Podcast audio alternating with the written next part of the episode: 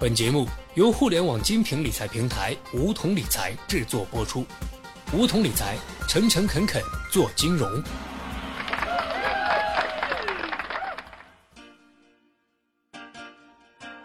收听梧桐电台，掌握理财要领。现在注册并填写邀请码一二三四，还可免费获得一万元体验金哦。最近，关于楼市调控的政策一个接一个的出台，尤其是针对租房市场，比如广州爆出了租购同权的大消息，上海出现首批只租不售的土地，成都也紧随其后推出了新政策，人才公寓租满五年后可以按入住市场价买入。这一系列方案显然对完善租房市场是有好处的，似乎对于没有买房的年轻人来说，未来租房也是一个不错的选择。事实真的如此吗？今天小学弟就和大家聊一聊，年轻人到底该买房还是租房？纯属个人观点，供大家参考和探讨。首先，我们来看看几个一线城市的租房情况。房租无疑是工薪族每个月都要承担的一大笔开支。小学弟就听到有北京的同学吐槽说，住在望京，交完房租，工资就没了一半儿。而住在上海的同学情况也没有好到哪里去，即使是和三四个人挤一套大房子，房租也要占到工资的三分之一以上。有数据调查显示，今年北京、上海、深圳的收入房租比都超过了百分之四十五，以北京为首，达到了百分之五十八。所谓收入房租比，就是每月租金费用和个人可支配收入之间的比例。一个月到手的钱，一半都要贡献给房东。难怪北上广的年轻人们对房租都是叫苦不迭了。可是，即便如此，小学弟也要说，现在的租金其实是不高的。为什么呢？看一个指标就知道了。按照国际管理，衡量一个地区房地产的租售价格，看的是租售比，也就是每平米的月租金和每平米房屋价格的比例。一般国际上合理的房屋租售比在一比二百到一比三百之间，也就是说，如果把房子租出去，二百到三百个月内就能收回房款。像伦敦、纽约这些房地产运营状况良好的城市都是如此。而在中国的超一线城市，租售比却都在一比四百五十之下。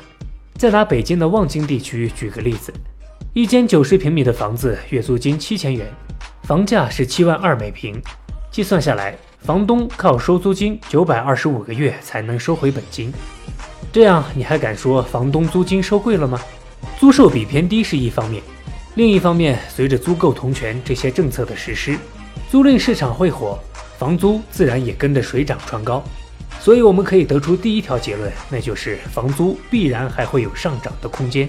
其次，我们再来分析一下近期出台的几项楼市政策。看看他们将对未来的房屋市场造成哪些影响。还是拿广州的租售同权来说，这条新闻一出，无房青年们都欢欣鼓舞，认为即使是租房，子女也能够享受学区房的待遇，顺利入学了。其实不然，这条政策的限制非常多。首先，它要求子女是本地户籍，而且监护人没有房产，光是这项就排除了百分之九十五的人。如果是外地户籍，按照积分入学的租购同权已经实施好几年了。在积分制下，产权最大，其次比谁的孩子入籍早，最后才轮到租户。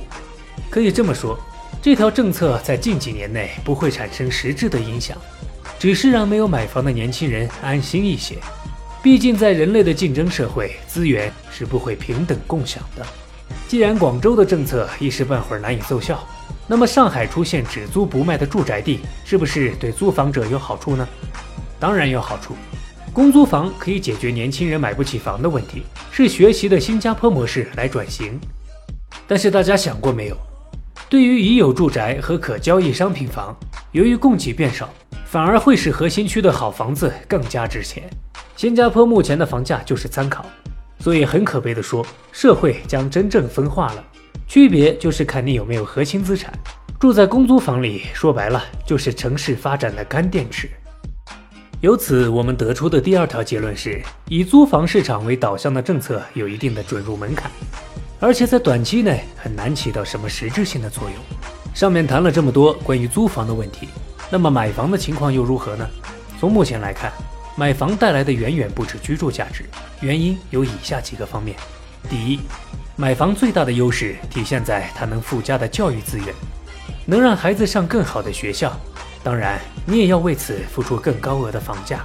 其次，房子具有一定的投资价值，通过长期的低息房贷买下有增值潜力的房子，不失为一种可观的投资方式，还能用以租养租的方式减轻还贷压力。第三是房子带来的心理保障。中国人大多还是有安土重迁的观念，房子能够赋予人们心理上的安全感，可以随意装修、布置家具，也不必担心房租上涨。所以，房产能够解决教育资源、投资和心理上的三重保障。总的来说，房租在未来还有上涨的空间。关于租赁市场的政策，短期内不会产生太大效用。而且，房产能够带来的远不止居住价值，它意味着阶级分化和资源的分配。所以在经济条件允许的情况下，第一套刚需房当然还是能买则买了。虽然买房压力很大，但也不是遥不可及的事儿。先从梧桐理财开始，稳健的收益让财富保值增值。每天都向买房的目标迈出一小步。好了，本期节目就到这里。那么今天的梧桐电台，大家是否有所收获呢？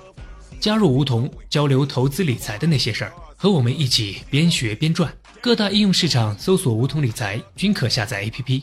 别忘了填写邀请码一二三四，领取一万元理财本金。梧桐理财，诚诚恳恳做金融。